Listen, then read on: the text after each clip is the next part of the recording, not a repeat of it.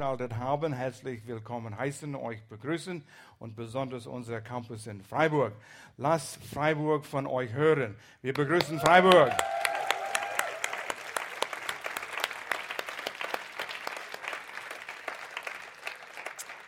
Die Themenserie heißt First, in dem wir jetzt sind. First, das Erste. Wir feiern Jesus.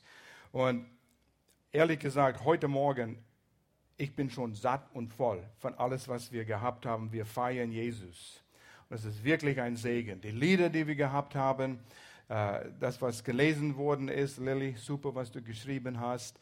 Und einfach die Atmosphäre hier. Wir feiern Jesus.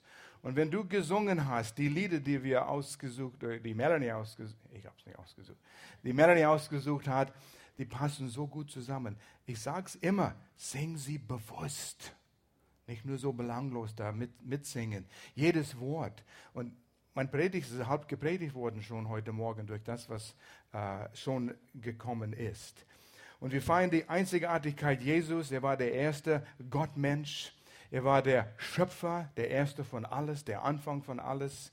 Und wir werden heute sehen, dass Jesus, der hat sein erstes Wunder getan als Jesus auf diese Erde kam. So hat er sein Leben begonnen, seinen öffentlichen Dienst begonnen mit einem Wunder an einer Hochzeit. Und heute Morgen habe ich ein bisschen mit Leuten gesprochen, begrüßt und durch den Gesprächen merkt man, jeder hat eine Situation, über die er betet und sucht Sieg. Wir haben das alle. Wir leben im Feindesgebiet und es ist nicht einfach. Pastor Will, du hast es erwähnt heute Morgen, das Leben ist nicht einfach. Wir sind in diesem Leben. Wir haben es auch gehört in, die, in dieser Lesung, was Jonas gelesen hat. Es ist ein Kampf da. Und wie bekommen wir Sieg in Situationen, wo manchmal merken wir es nicht mal, aber die in einer Beziehung als Beispiel, wo die Liebe ausgegangen ist, sagen wir. Wir haben uns auseinandergelebt und wir hören von Paaren, die 20, 25 Jahre verheiratet sind und sie lassen sich scheiden. Was ist geschehen? Was tut man dann in so einer Situation? Arbeitet man daran? Oder Freundschaften, die gehen auseinander und, und, die, die, Freundschaft geht aus. Ähm, Finanzen gehen aus. Weisheit geht aus. Man hat Not und man hat Mangel. Und so, was tun wir in solchen Situationen? Und so habe ich diesen Predigt den Titel gegeben, wenn der Wein ausgeht. Und da war Jesus an dieser Hochzeit, wo der Wein ausging. Und wir haben oft Situationen, wo das, was uns fehlt, nicht mehr da ist. Und was tun wir dann? Ist es eine hoffnungslose Situation oder gibt es Möglichkeiten? Und wir wollen anhand Jesu erste Wunder, wo er an dieser Hochzeit war, wie er reagiert hat und wie seine Mutter Maria reagiert hat. Und du musst mal denken, Jesus hat sich noch nicht in die Öffentlichkeit gestellt. Er ist 30 Jahre alt. Wer ist im Rahmen von 30 Jahre alt hier, wenn du dich outen möchtest? Etwa 30 Jahre alt, okay? So alt war Jesus zu dieser Zeit. Seine Mutter hat ihm, seine Mutter und Vater haben ihn erzogen und die Leute fanden Jesus ein netter Kerl, ein guter Kerl. Es war schön, mit ihm dabei zu sein, in der Nähe zu haben. Aber außer seiner Mutter und seiner Eltern ich weiß nicht, ob irgendjemand wusste, das ist der Sohn Gottes. Und so war Jesus und seine, äh, seine Mutter war eingeladen und Jesus und seine Jünger gingen auch auf diese Hochzeit. So, wenn du in einer Situation bist, und wir werden das gleich sehen, wie eine Situation kam, eine Situation, hoffnungslose Situation, was ist das Erste, was du tun sollst? Lade Jesus ein. Lad ihn in deine Situation hinein.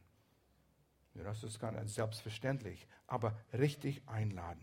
Hier sehen wir die Situation. 1. Johannes Kapitel 2, die ersten zwei Verse. Zwei Tage später wurde in dem Dorf Kana in Galiläa eine Hochzeit gefeiert. Maria, die Mutter Jesu, war dort und auch Jesus hatte man in, mit seinen Jüngern eingeladen. Jetzt möchte ich etwas erklären. Wenn du das Buch Johannes nimmst und du liest den letzten Kapitel, Kapitel 20, da ist ein Vers und das heißt, Jesus hat viele andere Dinge getan, die wir nicht in diesem Buch schreiben können. Das würde es nicht fassen. Aber diese Dinge, diese Taten, diese Dinge, die Jesus tat und sagte, wurde ausgesucht, spezifisch, damit ihr glaubt. Das sagt, dass alles, was wir in Johannes lesen, eigentlich in jedem Buch der Bibel, wurde vom Heiligen Geist gewollt und führte hier Johannes, das so zu schreiben. Alles, was geschrieben worden ist, ist wichtig. Jeder Satz. Alles, was nicht geschrieben worden ist, war absichtlich nicht geschrieben. Alles, was notwendig für uns ist, ist da. Gott hat es perfekt gemacht. Also lies es absichtlich, lies es bewusst. Und so hier haben wir eine Situation, wo die Diener von dieser Hochzeit vor eine Situation gestellt worden sind, wo es ein Problem gab. Und dieses Problem schien unlösbar zu sein. Und ich suche den nächsten dir, da wenn du das einen Schubs geben kannst, da ja. Ähm, der Wein ist ausgegangen. Es war nichts mehr dort. Und wieso kann sowas geschehen bei einer Hochzeit? Du musst Hochzeiten verstehen. Jüdische Hochzeiten gingen tagelang, fünf Tage lang, drei Tage lang. Und so, es war schwieriger zu kalkulieren, wie viel Wein brauchen wir. War das hier eine Misskalkulation von das Brautpaar, dass sie nicht gut gerechnet haben? Oder war, waren zu viele Gäste gekommen, unangemeldet?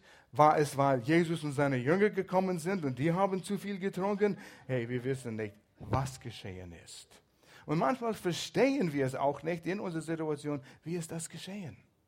Auf einmal sind wir hier in einer Situation und eine Beziehung geht in die Brüche. Finanzen sind nicht dort, wo wir dachten, es sollte Finanzen sein. Was ist geschehen? Und wir haben nicht immer die, die Antwort. Und so, es sieht so aus, als keine Lösung da ist. Und wenn wir vor so einer Situation stehen, es gibt Konsequenzen. Und das sind die Dinge, wofür wir uns fürchten. Was wird jetzt geschehen? Unsere Existenz ist bedroht. Jetzt überleg mal, und das ist immer wichtig, wenn du die Geschichten in die Bibel liest, und das sind hier Geschichten, Narrative, setz dich in die Situation hinein. Schleich dich mit hinein unter den Jüngern, unter das Volk, unter die Masse, neben Jesus. Guck über seine Schulter. Was spürst du? Was ist die Atmosphäre? Und du wirst merken, wie sehr Sache an der Oberfläche kommt. Und du merkst, oh, das habe ich noch nie gesehen, weil du nachsinnst. Und das ist so wichtig. In, in Grow heute, ich erwähne das auch, wie, kommt, wie bekommt man Gottes Wort in dein Leben hinein? Und wir müssen all diese Dinge in Anspruch nehmen. Wir können es äh, hören, lesen, studieren, auswendig lernen und nachsinnen. Fünf Wege, wie du Gottes Wort in dein Leben bekommen kannst. Und erst wenn du alle fünf hast, hast du einen Griff auf Gottes Wort und du kann, es wird nicht losgelassen. Aber der Daumen kannst du mit jedem einzelnen Finger benutzen, das Nachsinnen.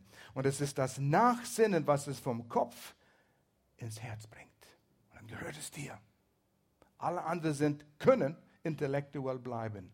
Aber da, wenn du anfängst nachzusinnen, was wäre, wenn, wie ist das geschehen, wo waren die? Stell dir mal vor. Und du siehst Dinge, die vielleicht nicht Wort für Wort geschrieben sind, aber du siehst in diesem, der, das Bild, die Farbe kommt raus. Und so stell dir mal vor, du bist einer dieser Diener und du, du hast diese peinliche Situation vor dir. Kein Wein.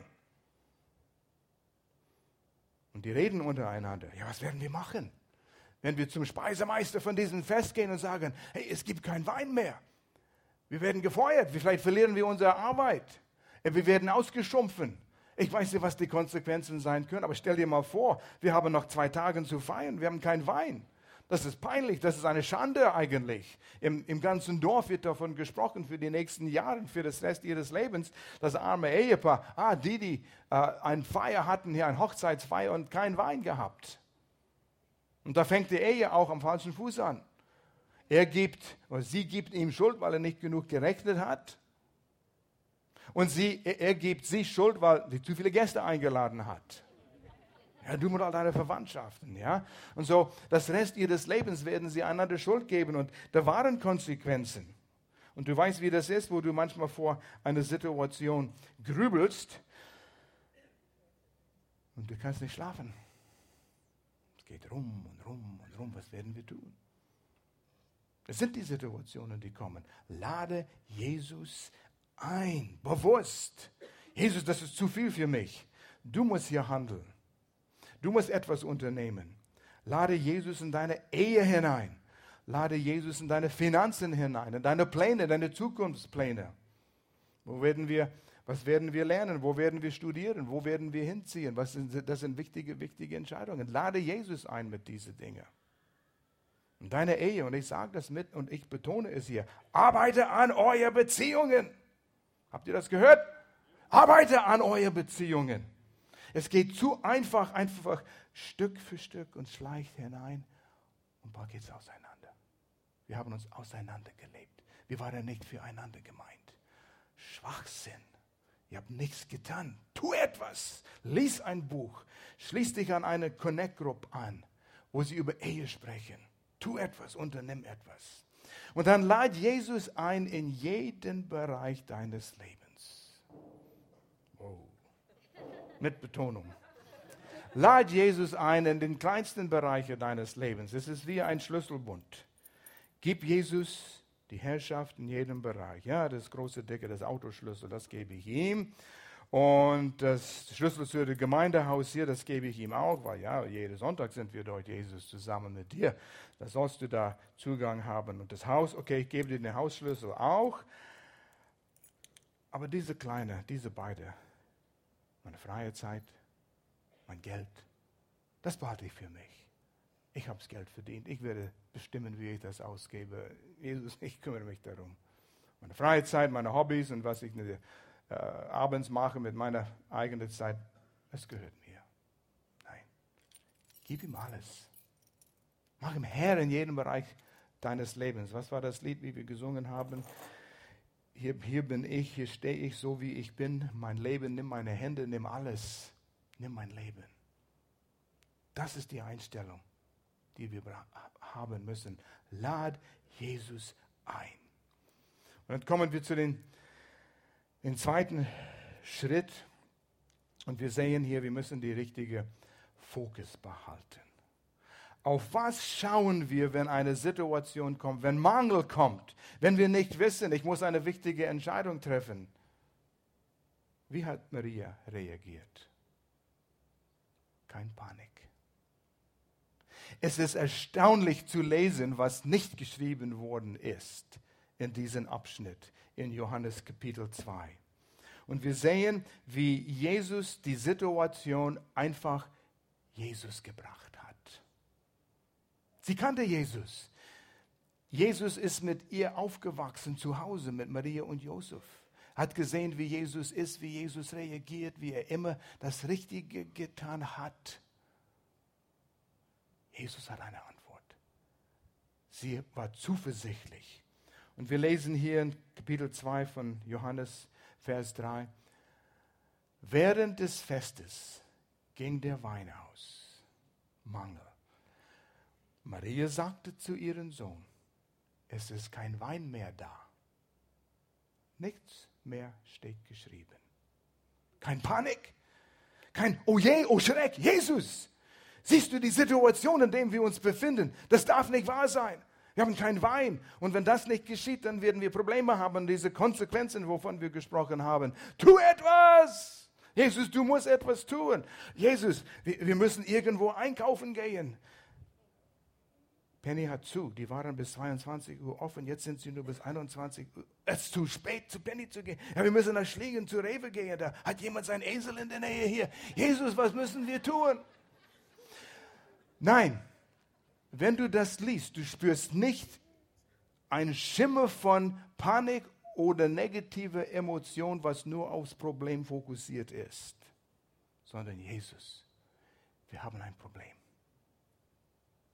Eine Erwartung war da. Maria hatte Erwartung. Kein Grübeln, keine finanziellen Schätzungen. Und was tun wir in der Situation? Wir überlegen und wir rechnen und es hat seinen Platz zum Denken, was ist meine Aufgabe, wie sind die Fakten, was sind die Tatsachen. Wenn du kein Haushaltsbudget hast und weißt nicht, wo dein Geld hingeht und weißt nicht, wie viel reinkommt und du lebst von Tag zu Tag, ist kein Wunder, dass das Geld mal ausgeht. Man muss schon rechnen. Man hat seine Verantwortungen.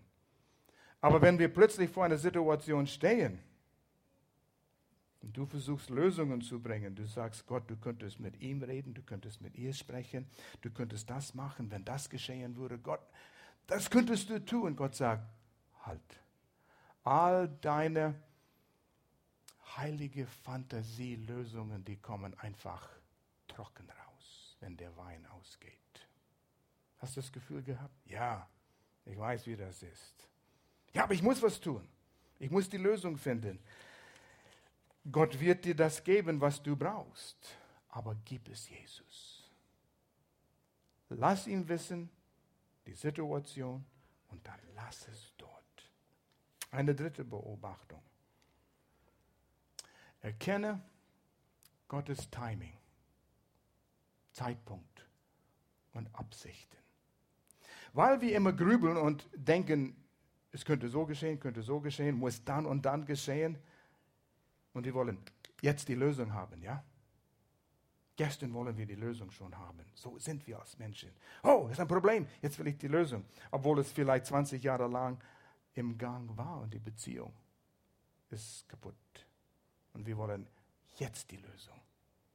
Und wenn du irgendwie eine Verantwortungsposition in der Gemeinde hast, wo du versuchst Menschen zu helfen und die kommen zu dir, es kracht in unserer Ehe, repariere es jetzt, heute. 15 Jahre lang in die Brücke, am, am, am in der Brücke gehen. Und jetzt soll es heute repariert werden. Vielleicht gibt es ein, eine Phase des Reparierens. Vielleicht hat Gott gesagt, aber ich will, dass du noch einiges lernst. Ich will, dass du noch siehst, was ich vorhabe. Und so, Maria hat das Problem Jesus gebracht. Ich weiß nicht alles, was da gesprochen wurde, aber in Vers 4 in Johannes 2. Doch Jesus antwortete ihr, schreib mir nicht vor, was ich zu tun habe.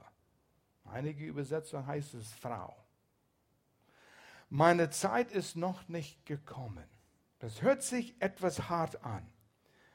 Und wie Jesus sie angesprochen hat, war auch so, wie Jesus am Kreuz zu Johannes gesprochen hat über seine Mutter. Frau, schau die Frau an mit Liebe. Es war nicht abwertend.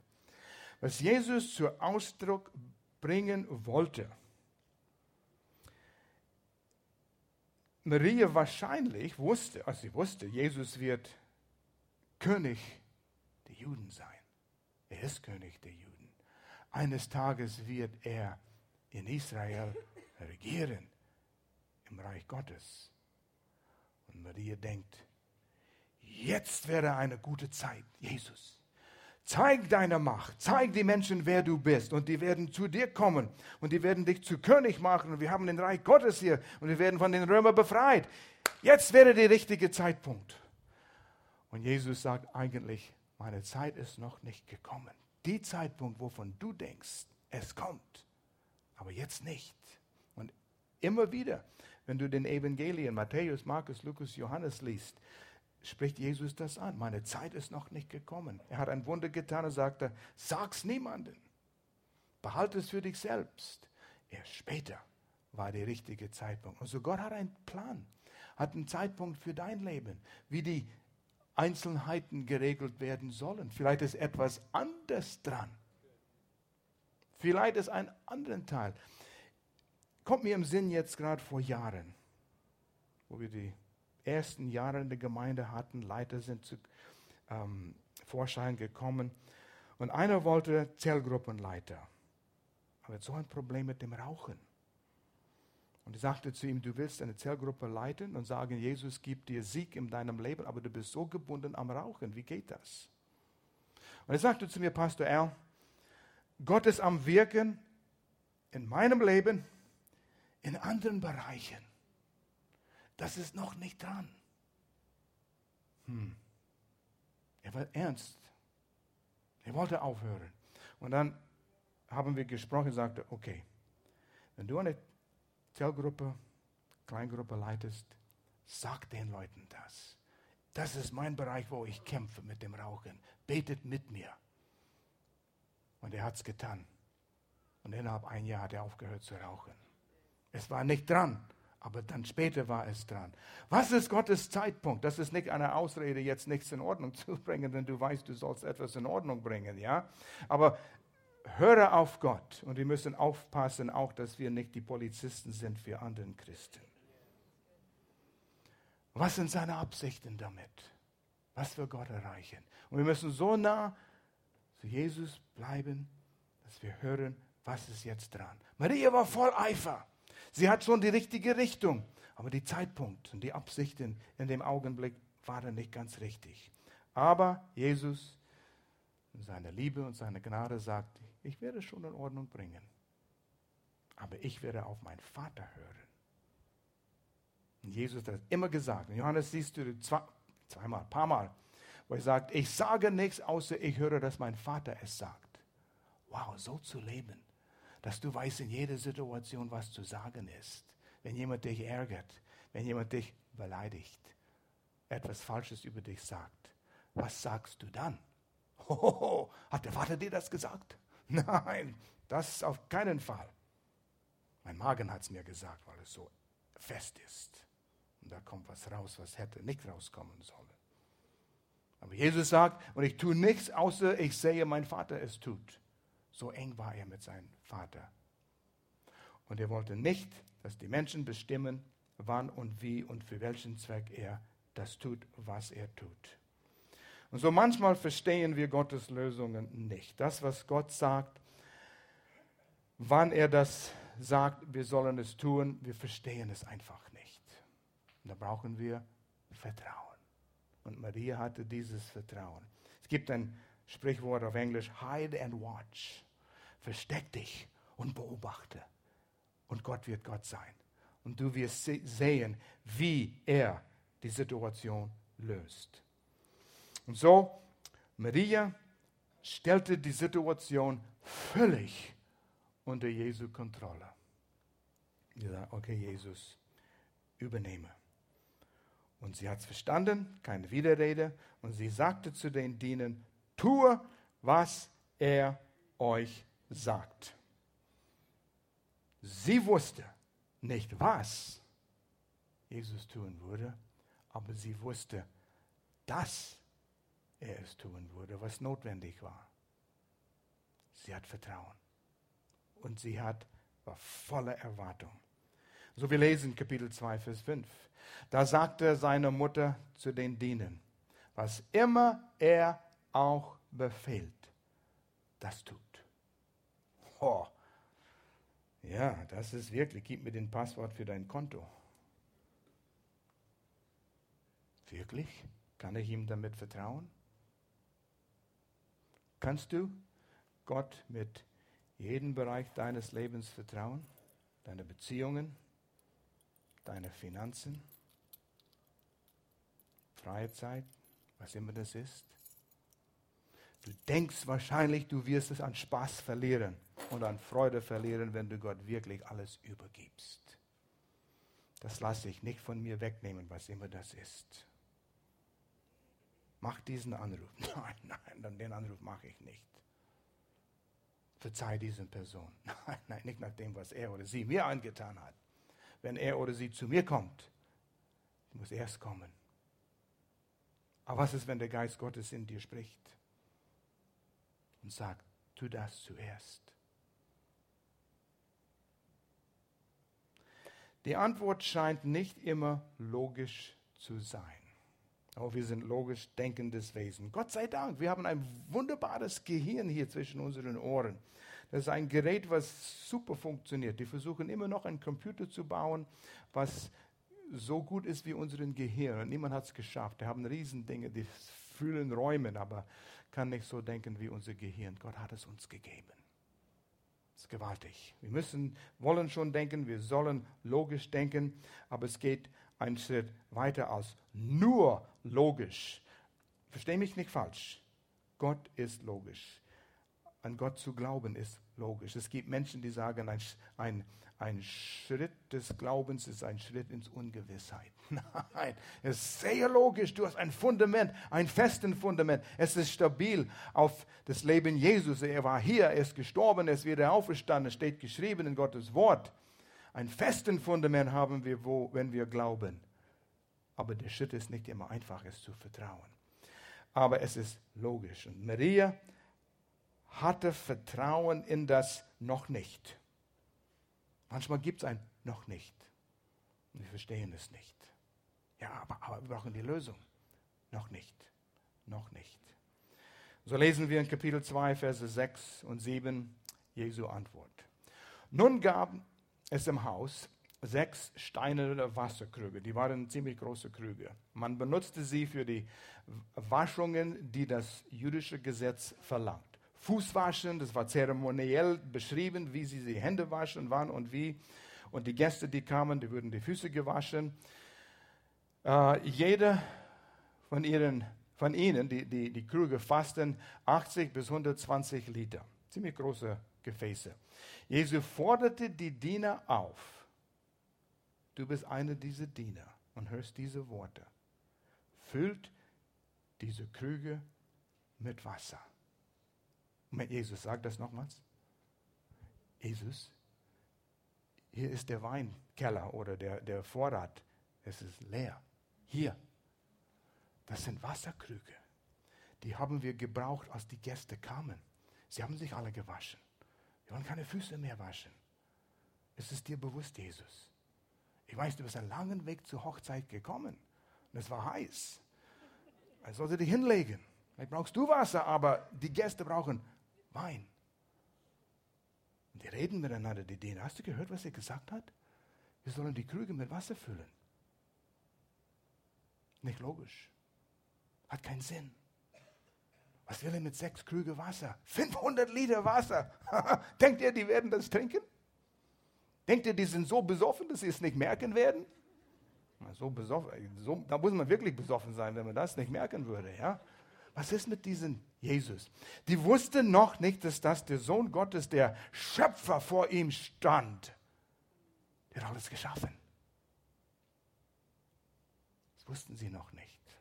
Vers 11 in diesem Kapitel heißt, und die Jünger glaubten nachher. Aber noch nicht. Sie wussten noch nicht, wer das war. Aber der Vers hat ein gutes Ende. Sie füllten die Gefäße bis zum Rand. Sie taten es. Okay, Jungs, hol du den Schlauch und du das Stromaggregat für die Pumpe. Ist voll Benzin und dann füllen wir die. Ge nee, die müssen zum Brunnen laufen. Weißt du, wie lange das dauern würde, 500 Liter Wasser mit Eimer zu holen? Das war Arbeit aber sie taten es.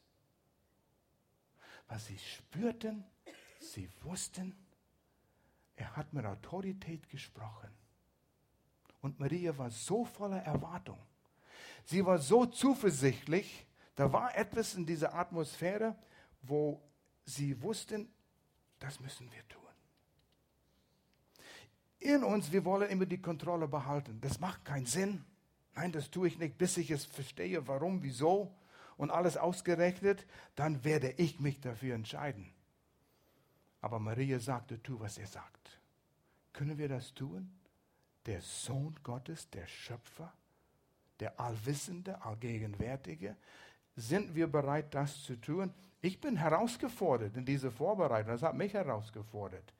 Ich hoffe, es fordert dich heraus. Bin ich nicht der Einzige, der. Ein bisschen, oh, das ist mir ungemütlich hier, ja? Sehr still hier drin. Können wir uns unter die Kontrolle Jesus stellen? Gib ihm alles. Ich musste daran denken, in welchem Bereich kämpfen wir am meisten, wenn wir davon sprechen? Gib Jesus Verantwortung oder Kontrolle über jeden Bereich. Die Finanzen.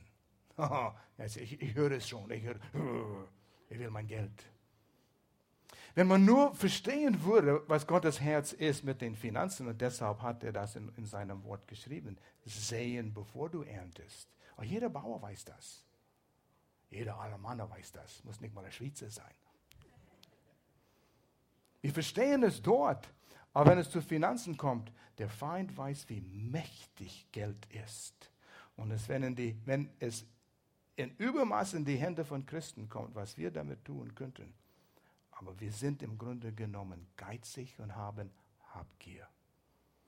Und so lehrt Jesus mehr über Geld als über Gebet und Glaube.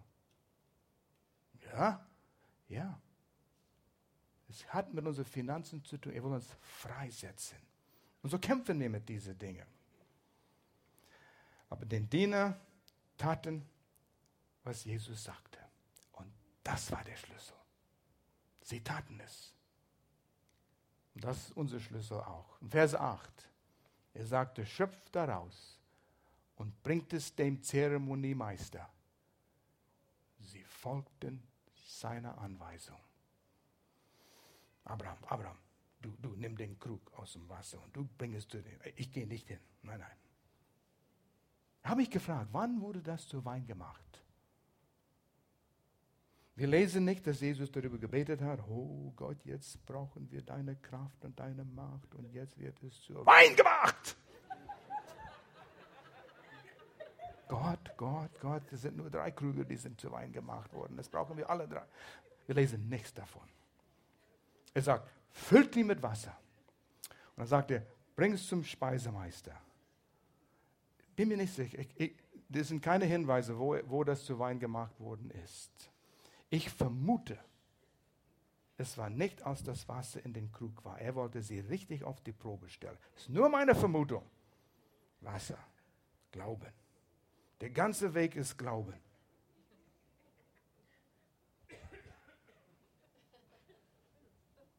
Und er guckte, der ganze Weg zum Speisemeister. Oh, ja, der hat mich ausgewählt, ich bin der Größte von den allen, ja. Und dann ging er zum Speisemeister und goss in einen Kelch. Es war nicht ein durchsichtiges Glas. Sonst hätte er sehen können, es war Wein. Ich vermute, bis er es gegossen hat, sah es aus wie, wie Wasser. Das ist nur meine Vermutung. Aber er, er tat es. Und der Speisemeister sagt, wow, bester Wein, was ich je geschmeckt habe. Warum habt ihr das Beste zum Schluss äh, zurückgehalten? Normalerweise ist es umgekehrt, hat er gesagt hier. Wenn Gott etwas tut, er macht es gut. Das Beste. Das Beste. Habt ihr gesehen in dem anderen Vers, wo Jesus sagte, mach sie voll und bis zum Rand? Jesus benutzte ein Wort, und zum Füllen gibt es elf Worte, die Jesus hätte brauchen können. Drei oder vier wäre in diesem Zusammenhang in Ordnung gewesen. Drei oder vier verschiedene Worte für füll sie. Aber er benutzte ein Wort, das bedeutet füll sie voll. Und es wird benutzt, dass normalerweise wird es bis hier gefüllt, jetzt füll es über diese Markierung. Du weißt, wie das ist. Wenn ein Kind Milch oder Wasser oder Saft in ein Glas macht, mach es nicht so voll, weil es kippt über. Und Jesus sagte, mach's voll. Es, kannst es nicht berühren, sonst kippt es um. Jesus schmunzelte, ich denke, das ist meine Fantasie wieder. Warte, bis die das entdecken, aber mach's voll. Warum voll? Warum bis randvoll? Die Diener haben sicherlich darüber gesprochen. Voll mit Wasser. Okay, okay. Gott ist nicht geizig. Und wenn etwas umkippt, auf den Boden schüttet, Gott sagt, wenn ich sechs Krüge voll Wasser zu Wein machen kann, kann ich nochmals das machen. Das ist kein Mangel bei mir. Wir denken Mangel. Wir denken, ich zahle meinen Zehnten von meinen und 64 Cent. Ja? Genau muss stimmen. Und Gott sagt, verschwenderisch im positiven Sinn. Das ist Gott. Wenn ich Gott gewesen wäre und ich hätte die Erde geschaffen, dann hätte ich vielleicht drei Bäumearten gemacht. Grün, braun und gelb. Und Fische, lass sie alle grau, man sieht sie sowieso nicht. Zwei Sorten Fische, das reicht. Wir entdecken im Meer Leben, was der Mensch noch nicht gesehen hat, der Vielfalt. Gott ist verschwenderisch. Die Arten von Bäumen, die Arten von Tieren, die Arten von Affen. Und Gott hat gelacht, dass er die Affen macht. Warte, warte, die Menschen werden denken, sie stammen von den Affen. Jesus, Jesus, schau mal, schau mal, ja. Er hat Spaß an dem gehabt. Gott ist verschwenderisch, großzügig. Maria, und das müssen wir auch lernen, hatte diese Haltung der Erwartung. Jesus, wir haben keinen Wein. Tu, was er sagt. Keine Ahnung, was er sagen wird. Aber ich weiß, er wird die Antwort haben. Können wir Gott so vertrauen, so weit wie die Maria? Diese zuversichtliche Erwartung, das ist Hoffnung. Hast du Hoffnung, dass Gott in deine Situation eingreifen kann? Es sieht hoffnungslos aus. Ist es für Gott hoffnungslos? Nein. Du siehst es nicht. Du weißt nicht, was Gott tun wird, in welcher Reihenfolge oder genau wann. Du, du, du weißt es nicht. Aber hast du die Hoffnung, die Hoffnung biblisch gesehen ist nicht, naja, hoffen wir, dass etwas geschieht, sonst gehen wir unter. Die Hoffnung ist, ich habe das Recht zu erwarten, dass etwas geschehen wird. Zuversichtliche Erwartung. Das ist Hoffnung. Hast du zuversichtliche Erwartung? Meine Situation sieht hoffnungslos aus, aber ich habe aufgrund, was Gott gesagt hat, aufgrund, wer Jesus ist, die Zuversicht zu erwarten, dass Gott in meine Situation eingreifen kann und wird. Es nicht nur kann. Du betest für Heilung. Ja, Gott kann heilen. Viele glauben, Gott kann heilen. Wird er dich heilen? Ja, hoffen wir. Das ist weltliche Hoffnung. Wie bekommt man diese zuversichtliche Erwartung? Aus Gottes Wort. Du ernährst dich. Philippe 4, Vers 6. Bring alles vor dem Herrn im Gebet. Im Glauben und du wirst einen Frieden haben, was dein Verstand übersteigt. Wie weißt du, dass du im Glauben stehst? Bist, weil du Freude hast. Erst hast du Sorgen. Da kommt menschliche Hoffnung. Hoffen wir, dass Gott etwas tun wird. Und wenn wir in Gottes Wort bleiben und uns ernähren, kommt biblische Hoffnung ich erwarte es. Ich habe ein Recht und Grund, es zu erwarten. Manche Leute denken, du kannst Gott nicht rumbefehlen. Er sagt, wer ist da, der mich glaubt und vertraut? Und das ist, was wir tun sollen. Ich vertraue Gott, was du gesagt hast. Du wirst es tun. In meiner Situation. Ich überlasse dir, wie und wann. Das ist Hoffnung. Und da kommt Glaube. Maria wusste nicht, was Jesus tun würde. Warum hat Maria so viel Zuversicht? Warum hat sie diese Erwartungshaltung?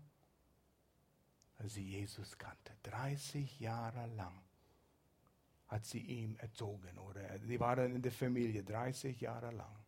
Hat ihm groß erzogen mit, mit Josef.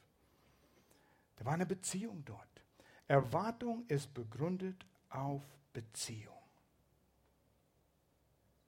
Glaube ist eine Beziehung. Ich liebe den Alter von Kindern, wo sie, du kannst dich mit ihnen unterhalten, so drei Jahre Vorschulalter, und sie glauben Opa. Kannst sagen, was du willst, und sie glauben es. Ja, wenn sie älter werden und Teenagers werden, dann, dann fangen sie an, selbst zu denken, ja, aber ich liebe diesem Alter auch. Das ist gewaltig. Aber diesen Alter, wo sie jung sind, die nehmen deine Hand und haben völlig Vertrauen. Wo gehen wir hin, Papa, äh, Opa? Irgendwo. Okay, das ist gut, das reicht. Ich habe Vertrauen. Was werden wir tun? Wirst mal sehen. Okay, das reicht. Wann, sind wir nach, wann kommen wir nach Hause? Die stellen die Frage nicht. Die sind einfach froh, mit Opa zu sein, wenn du ein guter Opa bist. Aber so aus einer Beziehung wächst Glauben, wächst Erwartung, wächst Vertrauen. In Johannes, selben Buch, Kapitel 15, Jesus lehrt über der Weinstock. Gewaltiger Kapitel, sein Juwel. In dem musst du viel Zeit bringen. Johannes 15, Vers 7, am Anfang des Kapitels sagt er, ohne mich, ohne dass der Weinrebe, der Rebe in der Weinstock ist, könnt ihr nichts tun. Nichts. Und nichts bedeutet nichts. Null.